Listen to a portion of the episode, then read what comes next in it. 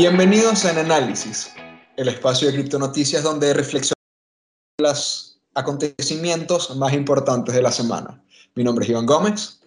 Yo soy Héctor Cárdenas y aquí las noticias. La semana es bastante centrada en la minería y es que comenzamos, por ejemplo, con que Corpoelec, que es la empresa estatal de electricidad de Venezuela, desconectó a todos los mineros de Bitcoin del estado Carabobo, que es una provincia en, Venezuela, así como Distrito Capital Caracas, bueno, Carabobo es un, es un estado de Venezuela. Todos los mineros, o por, lo menos, o por lo menos los que ellos conocen, eh, fueron desconectados de la red. Les apagaron. Aquí, puede, según un minero que contactó con nosotros, pueden haber dos, eh, dos escenarios, que hayan desconectado a todos los que estaban registrados, porque en Venezuela la minería de criptomonedas es legal y los mineros tuvieron que sacarse un permiso eh, para poder ejercerla. Y o, o no, no, sin el o, y también que puedan haber eh, desconectado a aquellos mineros a los que le pueden eh, determinar la actividad, pero que no están regulados. Lo cierto es que los desconectaron, los desconectaron, les apagaron la, la conexión eléctrica para convocar de esta forma, imagínate lo drástico, a una reunión con la gente de Corpoelec, con la gente del Ministerio de Energía Eléctrica y con la Presidencia Sectorial de Obras Públicas y Servicios para una reunión que supuestamente se iba a llevar el día, se iba a llevar a cabo el jueves 12 de noviembre a las 4 pm, pero que ahora nos enteramos por estos mismos mineros que parece que fue movida para el jueves, para el jueves que viene, el jueves 19 de noviembre, sería a la misma hora y sería en el mismo lugar al que se, al que se convocaron anteriormente, que es en el Teatro de la Academia Militar del Fuerte Tiuna en Caracas.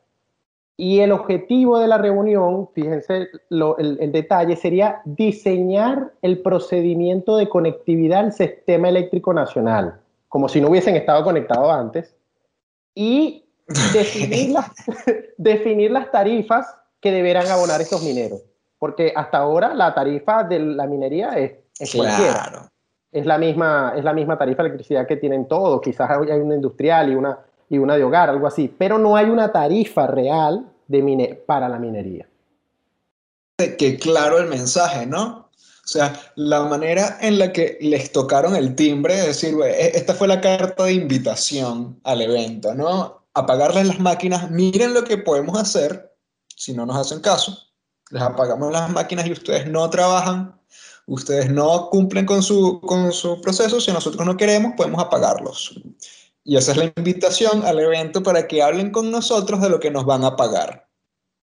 Sí, el tema es que es una invitación eh, muy agresiva y de mala fe. Por, eso, por eso, a eso me refiero. Eh, están inhibiendo su posibilidad de trabajar, están cortando su derecho al trabajo, anunciándoles que eso es lo que pueden hacer si deciden no cumplir con, lo, con las solicitudes, con los tratos que hagan en esta reunión en el sitio de los militares, ¿no? En el Fuerte Tiuna, donde se reúne la Fuerza Armada, precisamente iban a discutir los términos y condiciones del trabajo que si no cumplen van a pagarles. y es que el problema, el problema es, es, también, es muy loco como lo están haciendo, porque fíjate que esto conectaron mineros y lo hicieron de un día para otro, supuestamente iba a ser la reunión. Pero lo cierto es que según los mineros que se comunicaron con nosotros, estos tienen desde el sábado desconectados. Y hay gente que tiene minas de 500 kVA. O sea, la cantidad de dinero que están perdiendo por este ataque de, bueno, queremos regular y queremos que nos presten atención y vamos malcriadamente a pagarles todo. Desde el sábado, estamos a jueves y ahora dijeron que es para el próximo jueves. Dos, dos semanas, dos semanas sin minar. Un minero de estos grandes puede estar generando miles de dólares al día, miles. Y se tiene este, llamando la atención sobre la regulación de la minería, es decir, haciendo conversaciones, haciendo reuniones, haciendo, este, sacando leyes al respecto. O sea, está, está la ley, la ley está de de la superintendencia de criptoactivos, al principio, bueno, cuando se anunció el petro, allá en diciembre de 2017 ya se estaba hablando de los impuestos que, que se le iban a cobrar a los mineros, se han hecho un montón de reuniones con los mineros, estuvo también la noticia esta del pool nacional en el que todos los mineros tenían que estar minando para este pool. Entonces como que ha habido una serie de acercamientos, han habido, ha habido diálogo, la relación ha sido aparentemente eh, diplomática. diplomática, exactamente. No, tú eres el regulador, tenemos que adecuarnos a tus regulaciones, nosotros queremos trabajar, dinos cómo trabajamos. ¿Por qué de repente este cambio en la diplomacia? ¿Por qué esta ruptura de las relaciones diplomáticas llevando el última razón de, de, una, de un diálogo que es la violencia? ¿Por? Y no tiene sentido porque los mineros se han mostrado eh, colaborativos, han asistido a las reuniones que los han llamado, han eh, estado en donde tienen que estar, se han registrado en el sistema este con todo y que tenían el riesgo de que eso amplificara las extorsiones o hiciera peor todo el tema que pasó en el, en el pasado. O sea, ya todo estaba pasando bien. Y entonces ahora ponen todo de forma nuevamente agresiva y riesgosa. Y fíjate cómo se expresó uno de los mineros eh, respecto a asistir a la reunión. Si no asistimos masivamente, no tendremos la fuerza suficiente para exigir nuestros derechos. Arbitrioto Minero en un mensaje que reenvió a sus compañeros. Pido por favor que nos acompañen, que nos acompañemos todos en esta nueva travesía. Solo la unión permitirá que podamos avanzar, agregó. O sea, los mineros quieren unirse, pero saben que están ante algo injusto y creen que o se representan todos y se apoyan para ante la injusticia o, bueno, salen, eh, como diríamos coloquialmente, jodidos y listo. Y les ponen lo que le vayan a poner, ¿no? Mira, la mitad la mina es mía y bueno, no sé.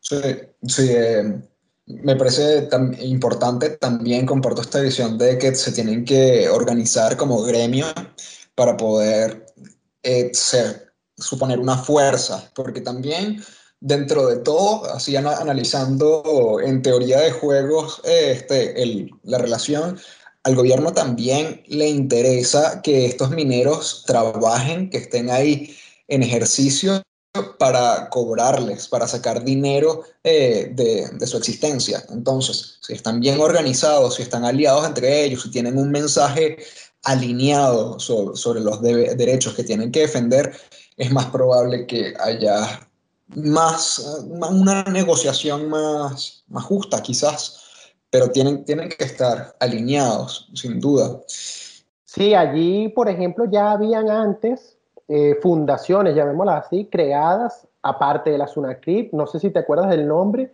de, relacionadas con Bitcoin en Venezuela. O sea, que ya habían eh, sitios que querían empujar desde el lado, llamémoslo privado, que se hicieran las cosas reguladas en Venezuela. No recuerdo ahorita exactamente el nombre, era Azonacrit. Azonacrit. Exacto, que no es del gobierno, sino que era algo que se había salido privado. Eh, privado por su lado. Entonces, no sé si sea ese, pero lo cierto es que hay ciertas asociaciones. Por ejemplo, también está Bitcoin Venezuela, que es una que lleva bastante tiempo. Entonces, quizás esas asociaciones puedan eh, tratar de aglomerar estas voces de los mineros y representarlas de alguna forma, porque al final caímos en algo político en el sentido de que, bueno, hay que, hay que hacer política. Entonces, sí, pero lo cierto es que, el, o sea, lo que preocupa es la forma en que se está queriendo ir a un diálogo que nadie se ha negado. sí, totalmente. La cuestión es que la minería se ha vuelto una industria en un lugar donde no hay industrias, donde no hay de dónde sacar impuestos porque todas las industrias están quebradas, donde todas las empresas bueno, sobreviven a duras penas y, bueno, están asfixiadas por, por las medidas del gobierno. Entonces, obviamente tienen un gran interés en también regular y exigir su tajada, eh, digámosle así, ¿no? O bueno, la de otro, mejor dicho. Sí, su tajada pareciera que les que correspondiera y lo cierto es que no les corresponde. Entonces, Sí, bueno, y, vemos, que la minería realmente se está volviendo un tema em, de, de interés para los reguladores y gobiernos del mundo. Ya la semana pasada hablábamos del caso de Irán, que este, ahora se creen también con la potestad para expropiar los bitcoins recién minados para usarlos para sus importaciones. Muy bien. Y bueno, eh, buscando congraciarse también con los reguladores, más que siendo una acción directa de, de, un, de, un regulador o, de una autoridad eh, financiera o industrial. Tenemos el caso de las mismas mineras en ciertos países como la de la empresa DMG, una que antes, o bueno, creo que todavía uno de sus productos es el análisis de blockchains, eh, o sea, para vincular transacciones. Ahora está lanzando un pool minero en Estados Unidos y su, vamos a decir, forma de, promocionarse a los ojos de los reguladores es que no solo va a cumplir con eh, las sanciones de la lista de los FAC, sino que va a superar las, las solicitudes de la misma FAC, es decir, va a adecuarse más de lo que necesita adecuarse al inhibir el tratamiento o procesamiento de cualquier transacción que esté ligada a una dirección marcada como, como sancionada por la lista de los FAC, ¿no? Entonces, a mí lo que me llama la atención de esto es esta pretensión de censura, no desde el punto de vista de la regulación o del gobierno, sino de, la, de la autorregulación y de la, para censurar las transacciones en la red, porque supone que eh, Bitcoin es agnóstico, ¿no? Por ejemplo, y que eh, cualquiera puede, es, abierto y no pide, no se necesita permiso. Y si vas a minar una, una blockchain, inevitablemente tienes que seguir las reglas del consenso, porque si no bifurcas la cadena, por ejemplo, si, si empiezas a, a, variar las cosas, ¿no? ¿Cómo, ¿Cómo hace un minero para no validar una transacción en específico sin, o sea, no añade ese bloque a su registro. No, recuerda que, lo, que los mineros tienen, son un nodo al final, o sea, los pools son al final un nodo, y el pool lo que puede hacer, que es lo que llevaría a la censura, entre comillas, porque es muy difícil, porque no es el único, es elegir las transacciones que va a meter en su bloque. Entonces, lo que pueden hacer automatizados estos sistemas, que de hecho a mí me llamó mucho la atención que fuera Blockseer, porque yo los conozco a ellos de hace años por Blockseer, era el único, creo que el único, por lo menos que yo conocía, el único ex analizador de blockchains público. Tú te creabas una cuenta y hacías eso que muestra Chain Analysis o Elliptic, de que tú pones una dirección y él te muestra todas las conexiones que tiene y todo eso. Lo hacías gratis a través de ellos. Entonces ellos ya tienen la misma tecnología de Chain Analysis y de los otros, que ya sabemos todo lo que es capaz, ahora lo tienen ellos y se meten en el pool para hacer esto. Entonces, ¿qué es lo que pueden hacer ellos? En su mempool ellos eligen las transacciones que estén marcadas, las votan, las dropean de su mempool, las,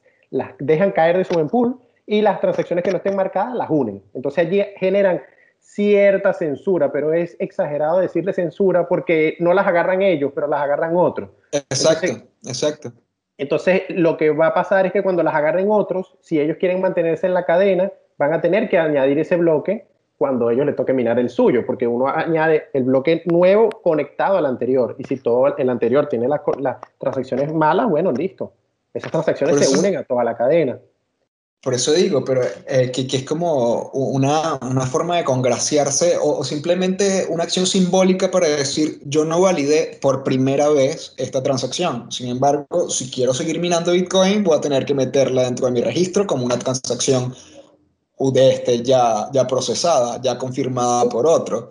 Entonces, al final no, no tiene un alcance efectivo, no tiene efectividad, más sí un carácter simbólico, que es lo que me parece importante resaltar, que es la, la como la sugerencia al regulador de que exija esa, e, e, esa normativa como parte de su cumplimiento eh, en una regulación posible de la minería en, en, cualquier país, porque esto es en Estados Unidos, pero puede darse en cualquier país, esta, esta, como que agarrar esta idea ofrecida por estas personas de esta empresa.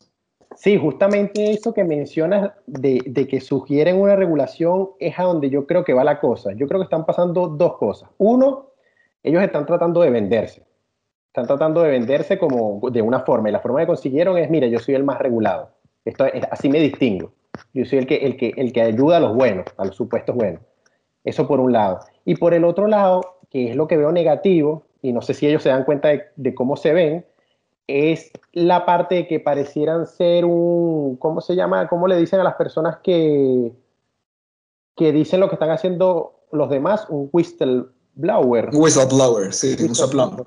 Un soplón. Ellos están, estarían apuntando a hacer un unos soplones. ¿Por qué? ¿Qué es lo que estarían, lo que creo yo que van a hacer? Fino, yo no confirmo ningún bloque que tenga transacciones marcadas, ¿verdad? Pero como yo tengo que añadir bloques de los demás para poder seguir en el consenso de Bitcoin, cuando yo añado ese bloque, yo soplo. Y digo, mira, tuve que añadir un bloque minado por Ampool, minado por Slush Pool, en el que se metieron transacciones ilegales.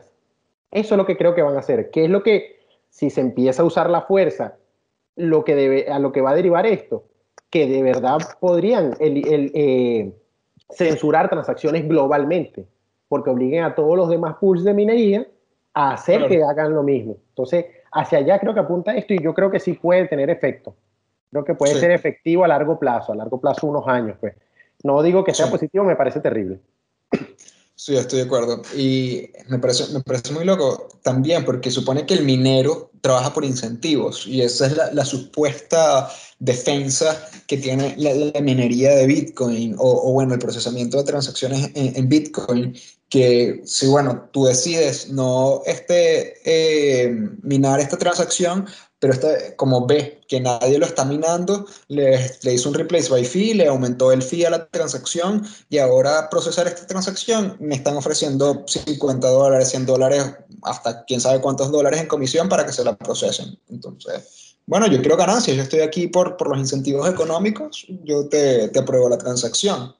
Esa es en teoría la, cómo funcionaría en teoría de juegos la, el juego de, de los mineros pero si se utiliza la fuerza para romper esto, es como, o sea, si, se hace, si se hace mayoría la, la, cantidad de la cadena o de la localización geográfica que tiene esta, esta regulación, puede, es, es, una amenaza real para Bitcoin de una guerra geográfica sobre el uso de las cadenas.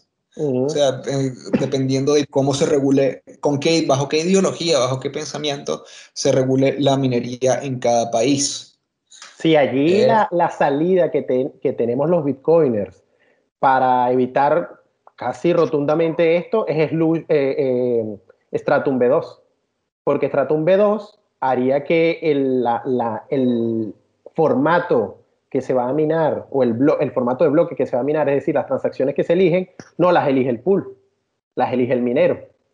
Entonces, hay, se descentraliza bestialmente más. Entonces ya no sería que tú tienes que regular a los nodos, no, tú tendrías que regular a los mineros, pero si son miles de millones de mineros, porque no estamos hablando del minero la persona, estamos hablando del minero el equipo, el minero ASIC, pues el, el, el Landminer S9, eh, de eso estamos hablando. Ese Antminer S9 va a elegir su propia plantilla de transacciones y la va a publicar y habla, habrán, eh, según el, el, cómo funciona Stratum B2, habrán nodos de pools que negociarán y dirán, mira, no, esa transacción no la puedo meter o vamos a cambiar esta por esta, o habrán algunos que sencillamente lo tengan sin, eh, desactivada la negociación y acepten los, los, bloques de los mineros. Eso también es, es parte del, del, protocolo. Entonces, vuelves a caer en esto de que se hace más difícil, se hace más descentralizado amarrar la cosa.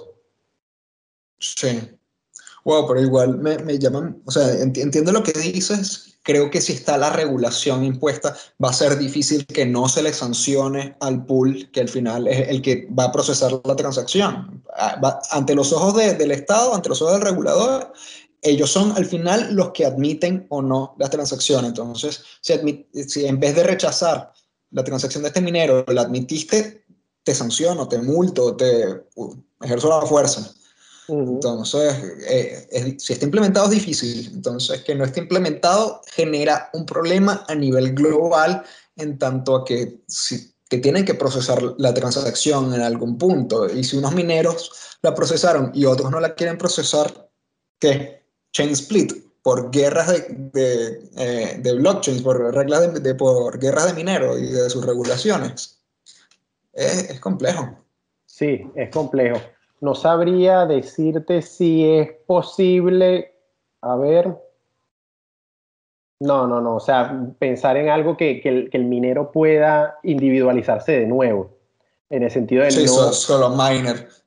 tendría que hacerse, tendría que hacerse, en todo caso, una, una bifurcación en Bitcoin o algo así, que para admitir tipo estas bifurcaciones resistentes a ASICs, de cambiar de algoritmo de minado o algo sencillo de minar como para, para que se pueda otra vez este, descentralizar la, la, minería y hacer minería con, eh, con, con, CPU.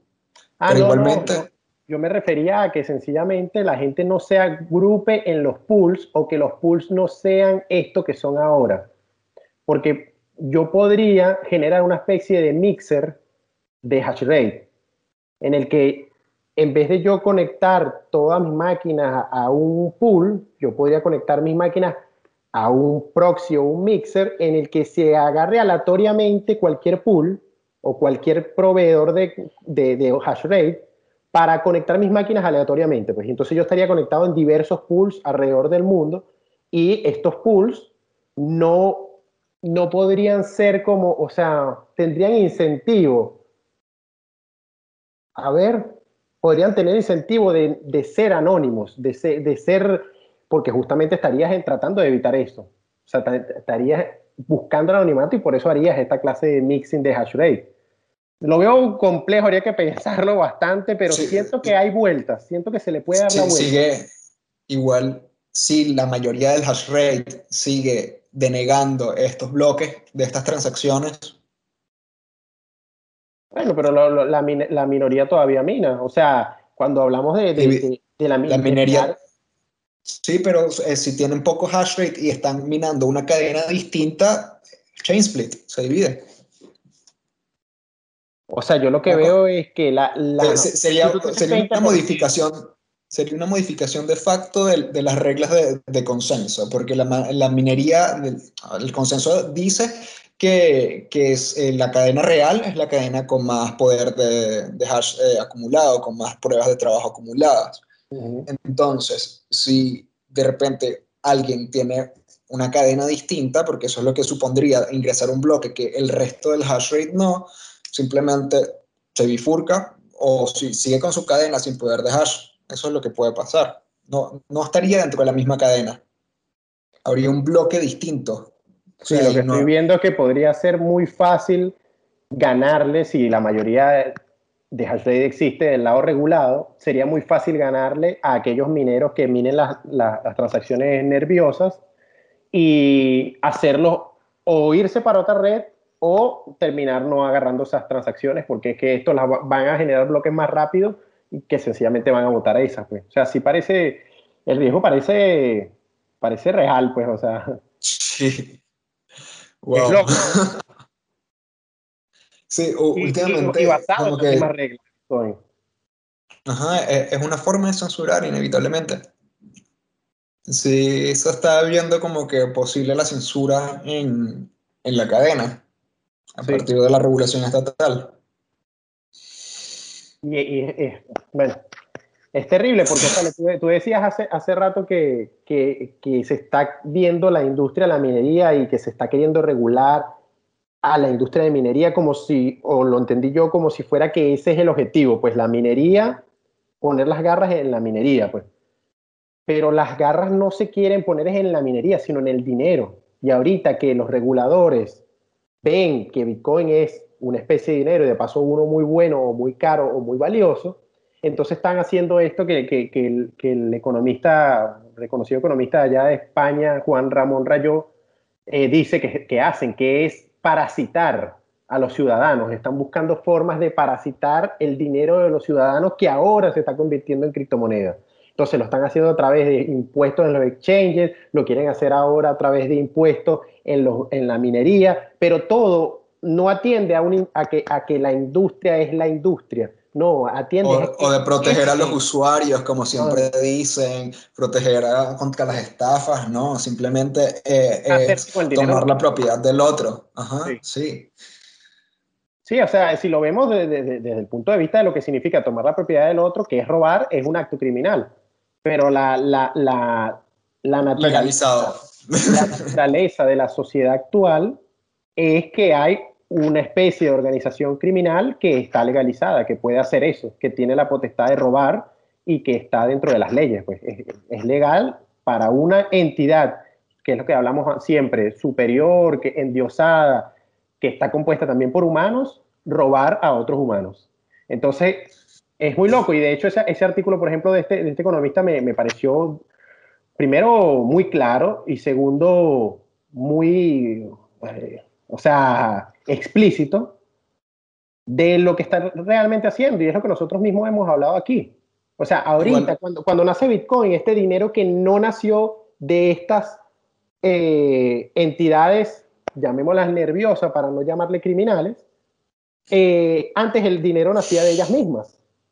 Eh, ellos, ellas creaban el dinero y entonces los ciudadanos obtenían a través de su trabajo ese dinero que estas mismas entidades crearon y bueno, ahí se sucedía todo esto los impuestos y tal, pero no parecía algo criminal porque el dinero lo crearon ellos mismos. O sea, el gobierno creó el dinero que ahora usamos, entonces era de ellos, pues. Entonces, ahora el dinero no lo crea el gobierno, el dinero lo crean los usuarios, lo crea la sociedad, lo crea cualquiera. Entonces, se nace la propiedad privada como dinero y ahora el, el gobierno que no creó ese dinero está buscando poner las manos a ese dinero, pero ya se ve muy clara la diferencia entre qué es lo tuyo y qué es lo mío. Entonces ahorita veo a estos economistas y hablan mucho más fuerte, mucho más claro de, de cómo se está quitando riqueza a, a otro que no le pertenece a otro. Sí, bueno, supone que el dinero tampoco, o sea, a pesar de que el fiat sea un título de deuda del Estado, es decir, una suerte de pagaré que le entrega a el, Estado a sus individuos, a sus ciudadanos, para que puedan divertirse en el consumismo que, que conlleva el, el patrón fiat, el que conlleva vivir en un sistema inflacionario en el cual lo racional es precisamente cambiar el valor de esos pagarés que se devalúan en el tiempo, así sea 2%, en 10 años son 10%, que vale menos el pagaré que te dieron. Y obviamente también eso deja de lado, aparte de la inflación, también deja de lado cómo disminuye también la calidad de las cosas para disminuir los gastos, los costos, y poder decir que hubo un aumento del PIB, o sea, mentir a través de, de, esas estadísticas autodiseñadas,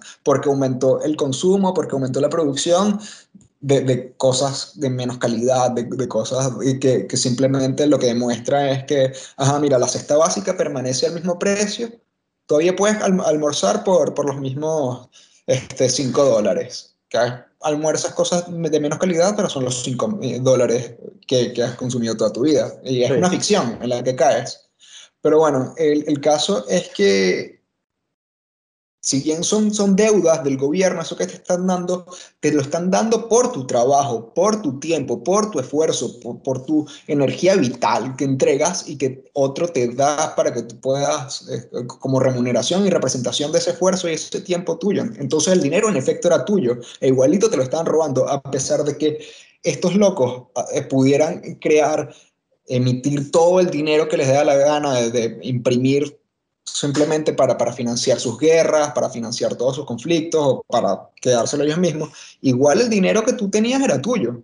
Fíjate que no, ahí no, ahí no estoy de acuerdo y voy a eso de la ficción que dice. Esa misma ficción de que yo con 5 dólares siempre almuerzo, pero almuerzo algo de menos calidad, no es posible con Bitcoin. Porque el control del dinero, el control del dinero, el control del valor del dinero, mejor dicho, siendo más, más específico, no está en manos de nadie, sino de todos. Entonces, aunque sí a mí me habían pagado por mi trabajo, supongo, 5 mil pesos, 5 mil dólares, lo que sea, el valor de lo que representan esos 5 mil dólares o pesos está manipulado por el quien los emite. En cambio, en este caso, el valor de los 5 bitcoins que yo me gane trabajando no está manipulado por nadie. No puede ser manipulado por nadie, a menos que sea manipulado por todos, que esa es la diferencia todos los involucrados. Entonces, fíjate que aunque el dinero era mío, en el sentido de yo obtuve la, la propiedad de forma honesta de ese dinero, el valor que representa ese dinero no era mío, depende de quien esté de turno emitiéndolo. Entonces, ahí la confiscación, y, aquí me refiero rápidamente a lo de, si bien técnicamente el dinero era mío, eh, no era mío el valor, ¿verdad?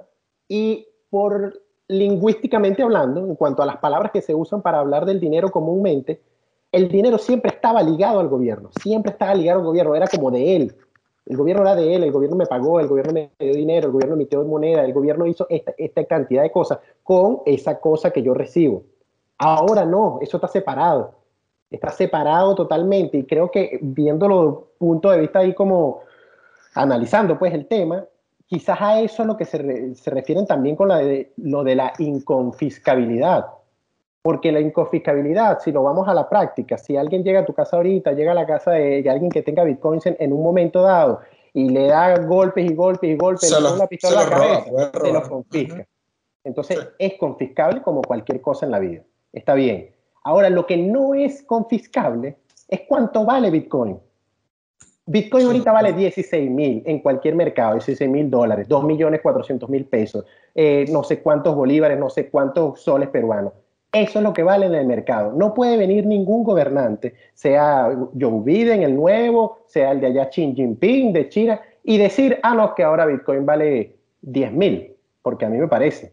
O como yo tengo muchos Bitcoin y soy en China, ahora el Bitcoin vale 100 mil. Eso no se puede hacer, entonces no se puede confiscar el valor de Bitcoin. Eso creo que es lo realmente más valioso y creo que es a donde deberíamos apuntar en nuestros discursos, en nuestro hablar, al hablar de confiscabilidad, de inconfiscabilidad, perdón, porque estamos creándole una, una mentira en la, en la mente a las personas de que nadie va a poder venir a quitarte tus bitcoins.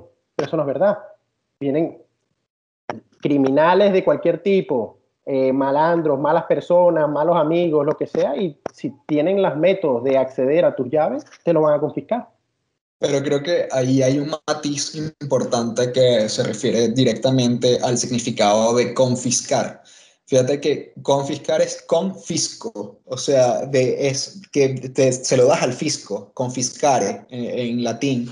Y a lo que quiere decir confiscar no es robar en específico, sino este, dar, dar al fisco, dar a, como fiscalizar, ¿sabes?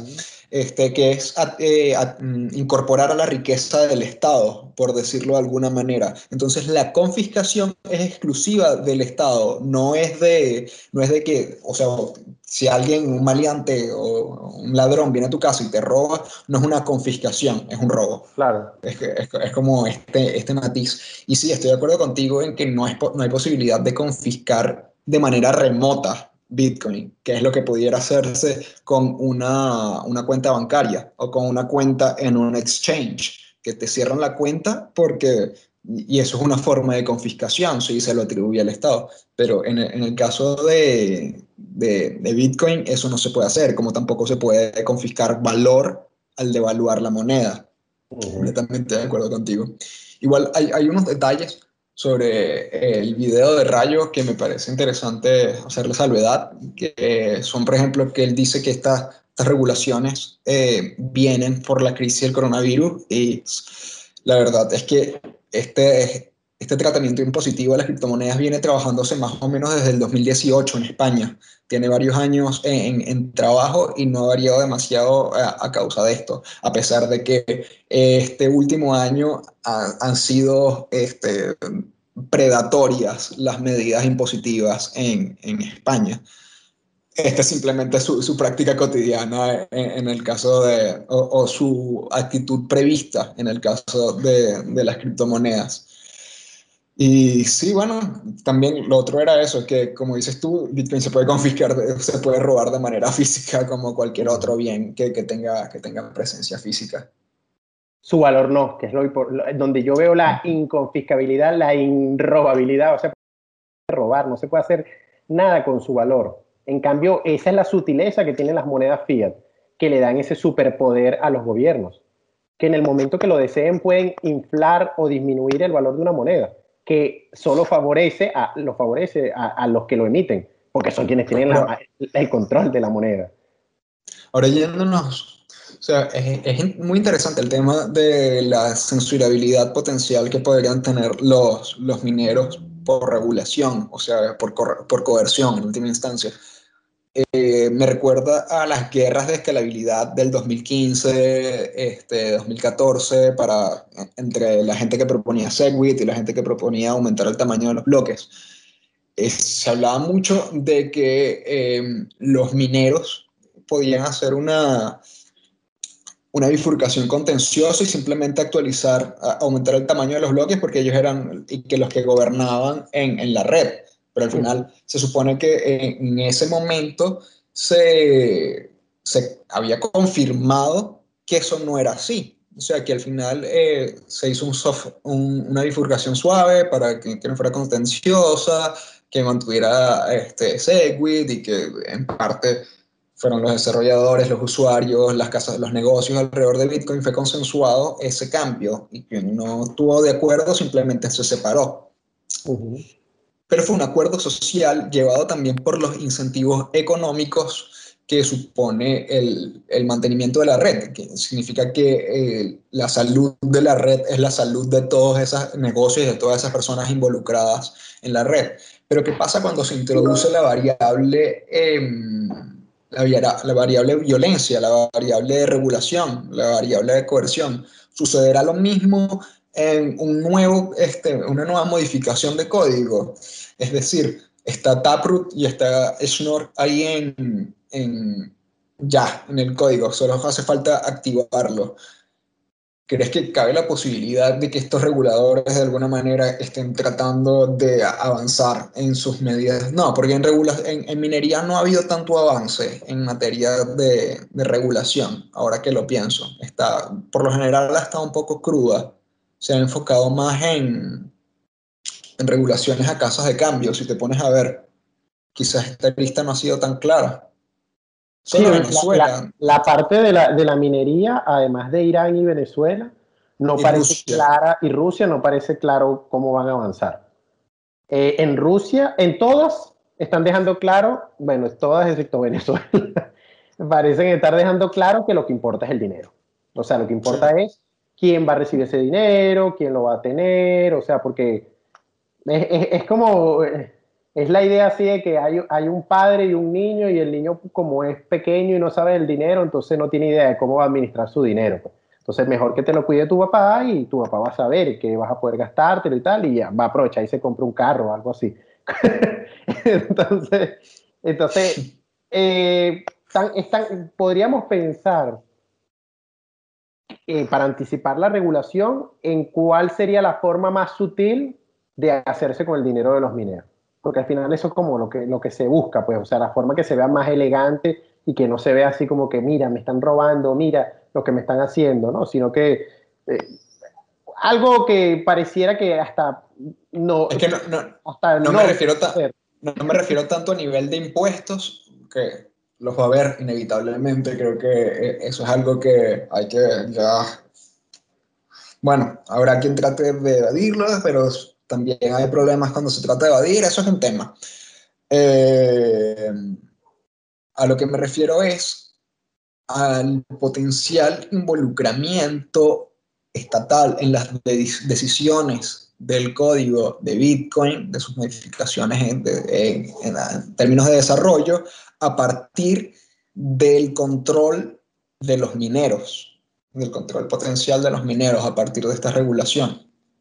Bueno, yo el, el, el, involucramiento de los gobiernos lo veo inevitable en el desarrollo de Bitcoin y lo veo es a través de eh, equipos de investigadores, como les llaman, pues, no sé, de, de, de, las cosas de seguridad de cada país que creen sus propios equipos de Bitcoin. Si Bitcoin llega de verdad a hacerse una moneda tan grave, tan importante como pareciera estar, hacia donde pareciera estar caminando, yo creo que no lo van a dejar al azar. O sea, yo creo que va a estar la cosa privada en tal caso que lo permitan y la cosa pública, los desarrolladores públicos. Entonces, los desarrolladores públicos, bueno, van a seguir la línea ideológica de, de cada país. Entonces, ahí veremos a los gobiernos consensuando que se va a meter en el código de Bitcoin.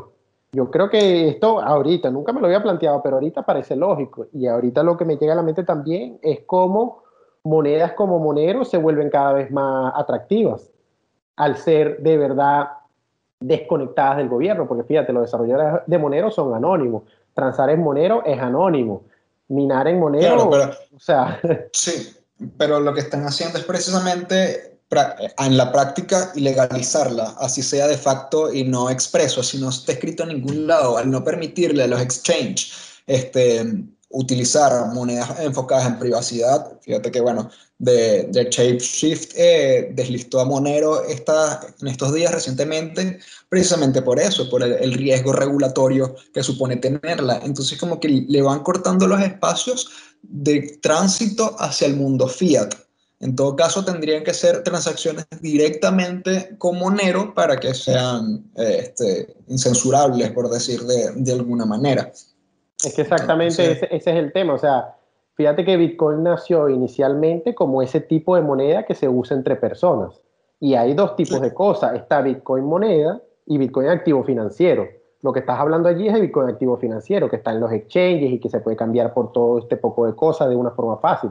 Pero si la gente quiere una moneda en la que pueda resguardar su valor y después usarla para intercambiarlo sin tener que irse a Fiat, sin tener que pasar por ninguno de estos servicios, sencillamente entre personas, Monero pinta muy bien. O sea, pinta muy bien como una forma de, de, volver a, a, los inicios de Bitcoin, pero con las presiones regulatorias. Porque lo que pareciera hacer es que Bitcoin no pareciera aguantar la regulación. O sea, no pareciera ser fuerte ante la regulación en el sentido de que la vaya a evitar.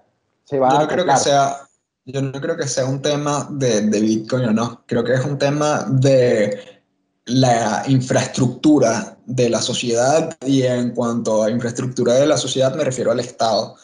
En tanto que tenemos a un actor con el monopolio de la violencia que la estipula a partir de leyes y la enfuerce a, partir de, multas, de encarcelamiento o, de cualquier otra forma, en tanto que tenemos eso, siempre cabe la posibilidad de que ilegalicen a Monero. Y si tú usas Monero, eres un criminal.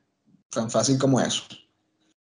Si, eh, en tanto que estamos viendo que sí avanzan con una regulación que en el pasado no, no veíamos tan factibles y, decíamos así tan, tan alegremente, Bitcoin es abierto y sin permiso, y que en, en, la, en, la, red lo es, pero hay un, hay un estado que está antes de la red en el sentido humano, en tanto que todos estos son fenómenos humanos, a pesar de que Bitcoin sea matemática, es un fenómeno humano y los humanos estamos regulados por el Estado.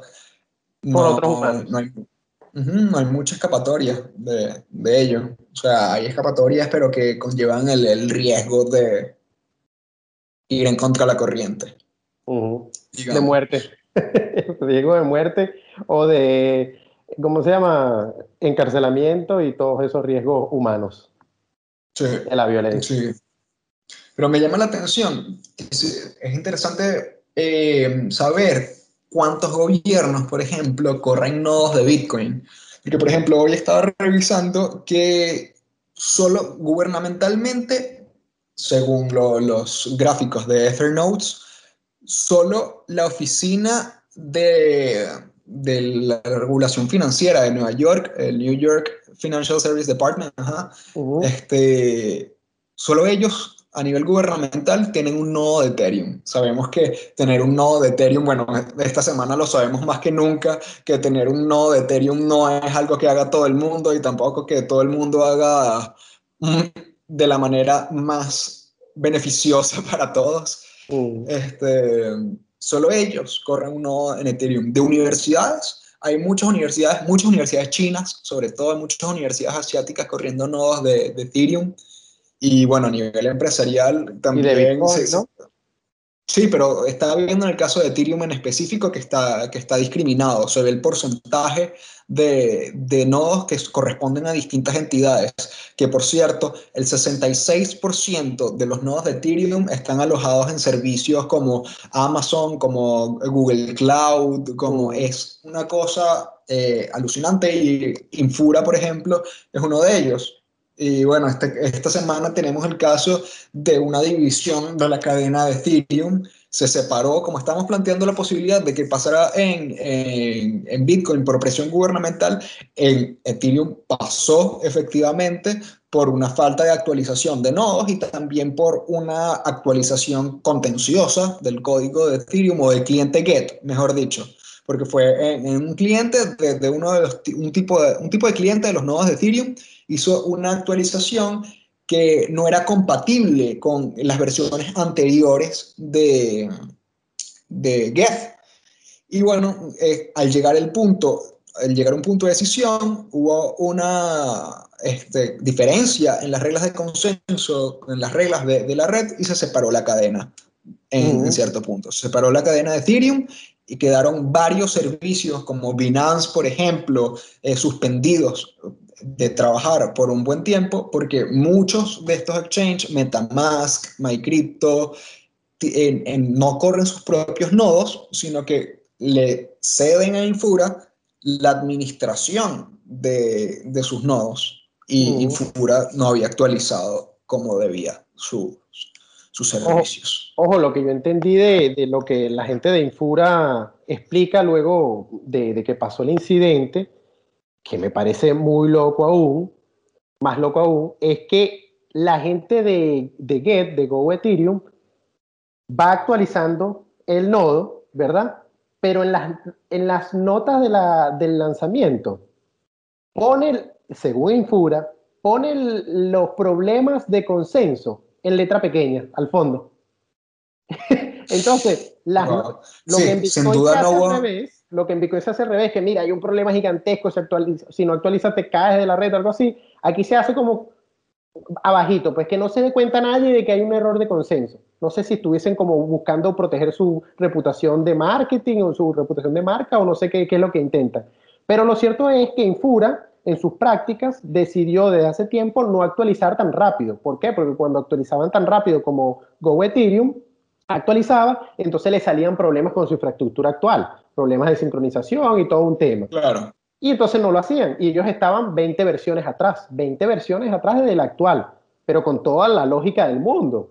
Y que, realmente, Solo ha sido, realmente solo ha sido un año. Fue desde diciembre. Tenían uno de, uno de sus nodos, eh, tengo entendido que tenía la versión de diciembre de 2019 y han pasado 20 versiones distintas eh, en todo ese tiempo. Es muy costoso o es muy, muy laborioso mantenerte haciendo 20 actualizaciones de todos tus nodos al año. Pensemos en Infura también como esta, este gran proveedor de servicio que tiene, corre muchos nodos para todas estas empresas, ¿no? Entonces, es un trabajo hacer todo eso. Sin embargo, sí, en efecto, hubo un, no se dio la divulgación necesaria para algo que presenta la posibilidad de suponer una bifurcación de la cadena. Esas cosas se tienen que avisar eh, muchísimo, se tienen que divulgar eh, este, con antelación y con, oye, resonar más en la comunidad, porque... Claro. Sí, ahí, lo que, quién sabe o sea, porque no solo Ethereum el que dejó de funcionar, todos eh, eh, los clientes de esas cosas, sino habrá muchos de FI. También creo que eh, Together y Uniswap forman parte de los clientes de Infura. Y si no tenían un respaldo, es decir, si no tenían nodos, otros nodos, aparte de los de Infura, para correr sus, sus servicios, el servicio se suspendió. Y con todo este tema de la componibilidad en las de probablemente gente perdió dinero, porque si se cae una una pieza de la estructura de las DeFi y se, derrumbe la, se derrumba la pirámide de una operación, al menos. Mm. Entonces, e, e, es, un gran problema y nos dice varias cosas, no solo el tema de Go Ethereum, de Get, de no haber avisado mejor sobre, sobre la actualización, sino también los riesgos de, de la descentralización de todas estas aplicaciones descentralizadas que entendemos que son muchos los costos y mucho el trabajo que, que da este, estarse mantener los nodos. Habrán quien, más aún los nodos de, de, Ethereum, que al parecer son dificilísimos, de, los nodos archivadores, sobre todo hay dos tipos de nodos, tres tipos, los, los ligeros, los completos y los archivadores, que al parecer los archivadores son los más pesados y más difíciles de todos, y los que también se requieren para desarrollo. Grandes mantenerse, le, dijo, les dice Vitalik. mantenerse manteniendo, valga la redundancia, todos estos nodos al mismo tiempo que te tienes que dedicar a desarrollar tu producto, se entiende que puede ser este, trabajoso. Oye, pero al menos hay que tener varios proveedores de servicios, no un único Amazon Web Service que mantiene todo el Internet y se cae eso y se cae todo Ethereum. Supone que somos, es una computadora mundial y toda esa, esa narrativa que quisieron hacer. Entonces, ¿dónde está la descentralización cuando tantos servicios dependen de, de una sola empresa? Oye, justo a ese punto al que yo quería llegar de la centralización dentro de la centralización, la componibilidad de centralización. Porque fíjate, las aplicaciones de Ethereum no corren sus propios nodos y dependen de Infura. Pero Infura, que lo deja claro aquí en su, en su reporte, depende de Go Ethereum. Y ahorita una de las cosas que resuelve hacer es que ahora va a tener clientes también de Open Ethereum, va a reintroducir clientes de Besu, va a evaluar clientes en Ethermine y va a evaluar clientes de TurboGet. Es decir, ya Infura estaba cayendo en un error de centralización al creer que podía confiar ciegamente en Get. En el, es como que creyéramos ciegamente en Bitcoin Core y listo, que es algo que se hace actualmente en Bitcoin. En Bitcoin nada más está Bitcoin Core. Bueno, en Bitcoin, Notes y, claro, pero ampliamente usado, ampliamente usado. Entonces, es un tema. Entonces pasa, pasa, este problema, un problema como este y no hay backup, porque lo que hacen los nodos es que si bien pueden estar creados en otro lenguaje de programación, ellos siguen las mismas reglas de consenso, es decir, siguen las mismas reglas de aprobación de transacciones, que lo que pasó en este caso fue eso.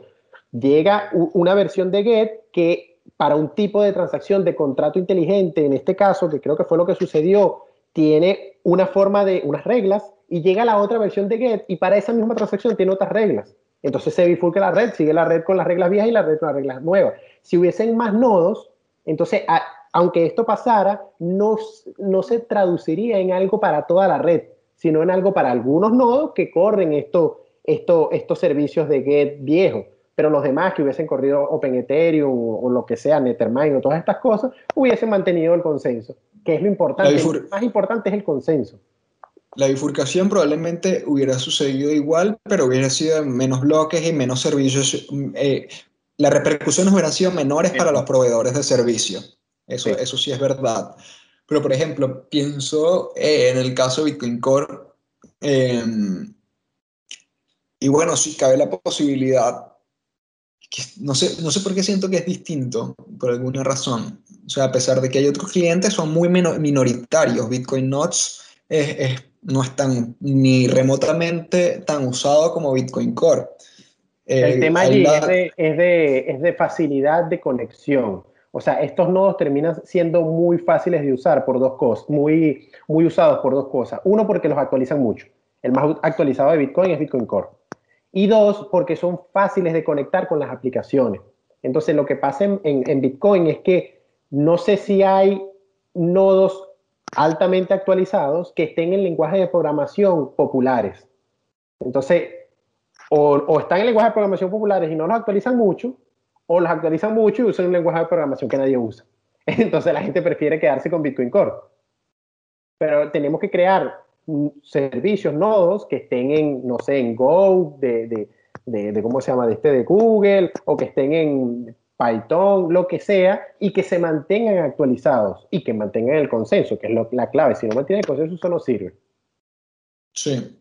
La cosa es que también al, ser Bitcoin Core el, este servicio centralizado, inevitablemente, también hay como que más conciencia por parte de todos los nodos de cuando hay una bifurcación o cuando hay una modificación de las reglas que sea importante actualizar, que no sucede mucho, según entiendo. O sea, tiene que ser que haya una vulnerabilidad crítica en la que los este, eh, te puedan robar las monedas, eh, como, como ha pasado con Lightning últimamente, eh, eso sí, le dicen a todo el mundo, actualiza ya la última versión o, a, versiones posteriores a tal versión porque está, estás en riesgo. Y siendo un proveedor de servicios, siendo una casa de cambio, siendo cualquier eh, gente tercero que trabaje con dinero de otros, es imperativo que se hagan esas actualizaciones.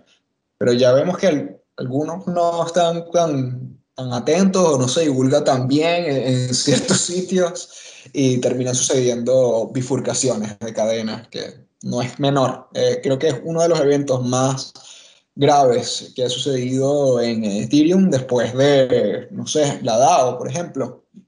Así mismo lo dicen los de Infura, que creen que es lo más grave que ha pasado en Ethereum en cuatro años, creo que fue que dijeron. Es que es muy loco, o sea, ¿cómo tú vas a permitir que una red eh, como eh, Bitcoin o Ethereum, pues que es una red de estas basadas en consenso, pierda el consenso? Entonces es muy loco que los que tienen el, servicio principal o el, cliente principal de la red, suponte en el caso de Ethereum Go Ethereum y en el caso de, de, Bitcoin, Bitcoin Core, es muy loco que cuando vean un problema de consenso lo pongan en letra chica al fondo. Sí. O sea, eso no tiene sentido. Sí, es como que al final con respecto a qué es lo que se hace eh, entre los desarrolladores y más bien tiene que ser completamente expreso, tienen que comunicarse abiertamente todas estas cosas. el, precio, el precio de Ethereum prácticamente no se movió ante este acontecimiento. es casi imperceptible. Eh, con lo anterior yo creo que atiende más a lo que te mencionaba de la publicidad. Ethereum dentro de todo se maneja muy publicitariamente todo es bonito, todo es bello, todo se vende, todo se vende. Entonces, cuando tú consigues un error de consenso, eso no es bueno para una red, porque, o sea, se supone que la red tiene que mantener el consenso y todo el tema. Y bueno, si ellos vienen y dicen, mira, de repente dicen, el cliente que está usando el 80% de, de, la red de Ethereum tiene un error de consenso respecto a nuestra nueva versión. Es decir, si no se actualizan, se bifurca. Si eso lo dice, eso es una noticia. Y es una noticia negativa para Ethereum. Entonces, como ellos cuidan tanto su imagen, cuidan tanto el marketing, cómo se ve Ethereum de cara al mundo, entonces tiene sentido lo que ellos hacen de ocultar eso. Pero entonces pasan cosas como esta, que el más grande de los proveedores de nodos de la red de Ethereum, ni siquiera ese, que tiene el incentivo para leer esas cosas, se lo leyó hasta el fondo y se dio cuenta que había un error. Sí.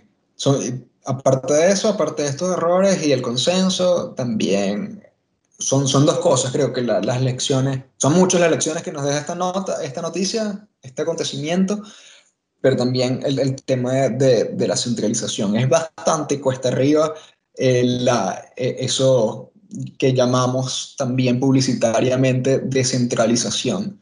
Hay muchos factores que no, no, están, no son tan visibles en la vida cotidiana en que la red está centralizada y no, no son tan perceptibles. A veces ni se saben. Hay la mayoría de los exchanges eh, que creo, tengo entendido, que corren sobre, también sobre servicios de terceros, como Infura. corren sus nodos en, en servicios de, de terceros. Entonces ya no es solo que tus bitcoins están en manos de un custodio, un tercero de confianza, sino que también ese, ese custodio, ese tercero de confianza, tiene otro tercero de confianza y otro tercero de confianza sobre el que reposa su servicio. Entonces, el, matiz es, interesante. Pero bueno, hasta aquí las noticias de esta semana. Esperemos que haya sido nutritivo, que hayan aprendido bastante como nosotros y que hayan reflexionado sobre todo. De ser así, por favor déjenos sus comentarios para conversar con ustedes y debatir estos temas y compartan, denle like y todas esas cosas. Muchas gracias. Hasta la próxima.